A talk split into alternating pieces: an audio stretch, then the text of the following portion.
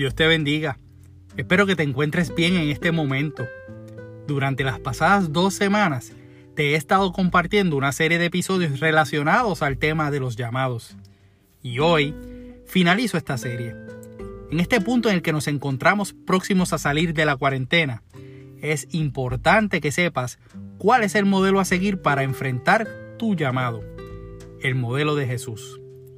Cada uno de los ejemplos que te he compartido antes debes profundizarlo pidiendo al Espíritu Santo que revele a tu corazón lo que te he compartido, pues cada llamado es muy individual. Aunque recuerda que todos somos llamados a lo mismo, decirle a otros de las buenas nuevas de salvación y lo que Jesús ha hecho en tu vida. Resaltar el llamado hecho a Jesús se ha convertido en un reto para el creyente. Y es que cuando tienes que competir con los influencers de este tiempo, parece como si fuera más importante saber quién es un fulano de tal que tiene millones de seguidores en Instagram que saber quién es Jesús, cuál fue su llamado, qué hizo por ti y por mí, incluso los retos que él mismo tuvo que enfrentar en su llamado.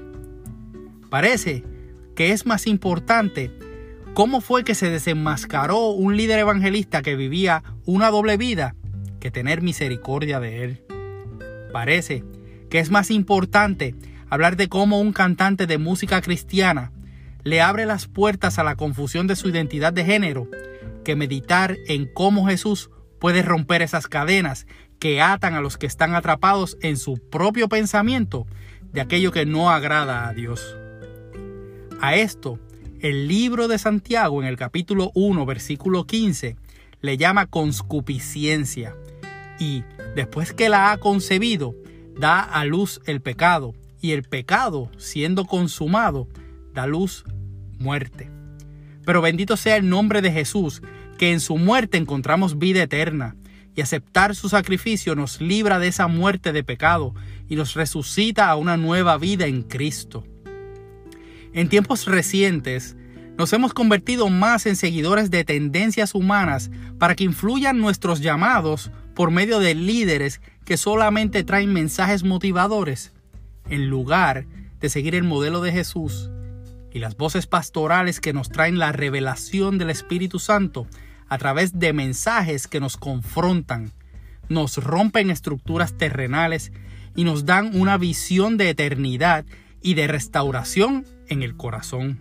Después de todo, la palabra de Dios sigue siendo viva y eficaz más cortante que espada de doble filo. Si el mensaje que estás escuchando no te está penetrando hasta partirte el alma y el espíritu, entonces solo escuchas un mensaje bonito. Claro, siempre hay restauración y misericordia de parte del Señor. También nos hemos convertido en seguidores de músicos y cantantes que detrás de la letra limpia y sana nos pueden influenciar a pensar que es cristiano, cuando deberíamos ser guiados por ministros de adoración que han sido motivados por el Espíritu Santo para llevar a un pueblo a la adoración de Dios por medio de alabanzas. Por eso es que la Biblia, en 1 Corintios capítulo 14, verso 15, nos alerta de orar y cantar con el Espíritu, pero también con entendimiento.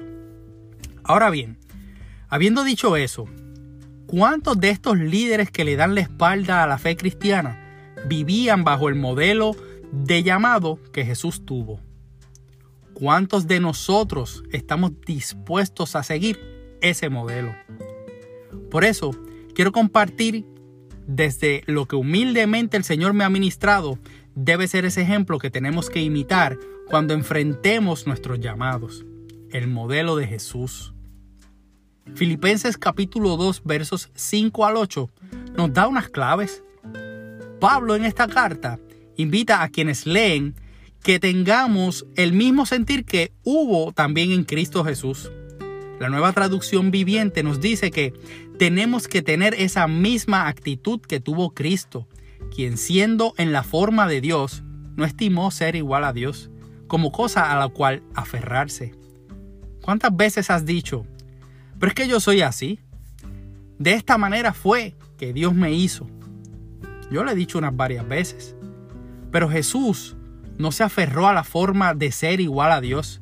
Entonces, no te aferres a como piensas que eres y apodérate de lo que el Señor quiere hacer en tu vida, una nueva criatura. Es tiempo de dejar atrás de una buena vez esa vieja persona para que entonces enfrentes tu llamado.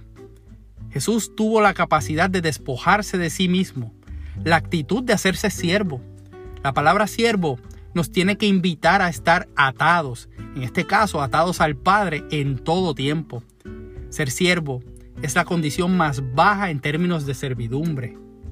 Hoy son muchos los que desean ser reconocidos que ser siervos. Desean la reputación de la fama y el éxito, pero no el sacrificio y las marcas que deja un corazón que es trabajado diariamente en intimidad con Dios para servir a otros. Jesús se humilló y fue obediente hasta la muerte de cruz. Para él, comportarse de una manera que le degradaba de su posición y estar atento escuchando la voz del Padre y ser sumiso iban de la mano. Hoy se quiere más la posición que da estatus y poder, la influencia sobre otros, que pasar los procesos en las rodillas orando y buscando la dirección de Dios para que se cumplan sus propósitos y no los nuestros. La oración de Jesús en el Getsemaní nos debe dar un poderoso momento que resume esto que te acabo de compartir. Jesús siendo 100% Dios y 100% hombre, tiene su momento donde le pide al Padre que pase de él su llamado. Viendo la magnitud de la batalla espiritual más fuerte que había experimentado, aquel que es vida se tenía que enfrentar a la muerte y toda la maldición que caería sobre él siendo libre de pecado. Cuando se debatía en su interior entre no hacer y hacer para lo que había sido llamado, decide por ser obediente. En esa batalla Mientras más grande era su agonía, más intensamente oraba y era fortalecido por un ángel. Así lo dice el Evangelio de Lucas en los versículos 43 y 44. En tu llamado no estás exento a batallas. No sé cuál sea la tuya, pero sí sé que si escoges enfrentar tu llamado de rodillas delante de Dios, sometiendo tu voluntad a la de Él, la Biblia dice que en el Evangelio de Mateo, el que se humilla será exaltado. Dios te dará la victoria porque Él pelea nuestras batallas. Entonces, enfrenta tu llamado como Jesús enfrentó el suyo. Soy tu hermano y amigo José Molina, y junto a mi hermosa esposa Sonia Riera, servimos al Señor como mujeres a nuestra amada congregación de la iglesia AMEC Casa de Alabanza, cuyo pastor rector es Misraín Esquilín. Tu clasificación de este podcast es importante para nosotros.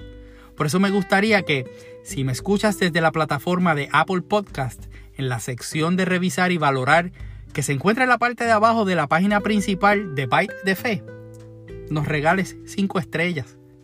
También te invito a que de manera virtual continúes congregándote con nosotros a través del Facebook Live de nuestra iglesia AMEC los lunes en el culto de oración a las 7 y 15 de la noche y los domingos en nuestro culto de adoración a las 8 de la mañana.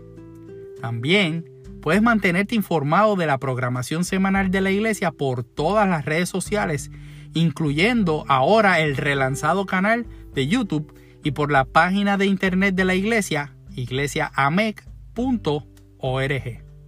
Deseamos que Dios te bendiga.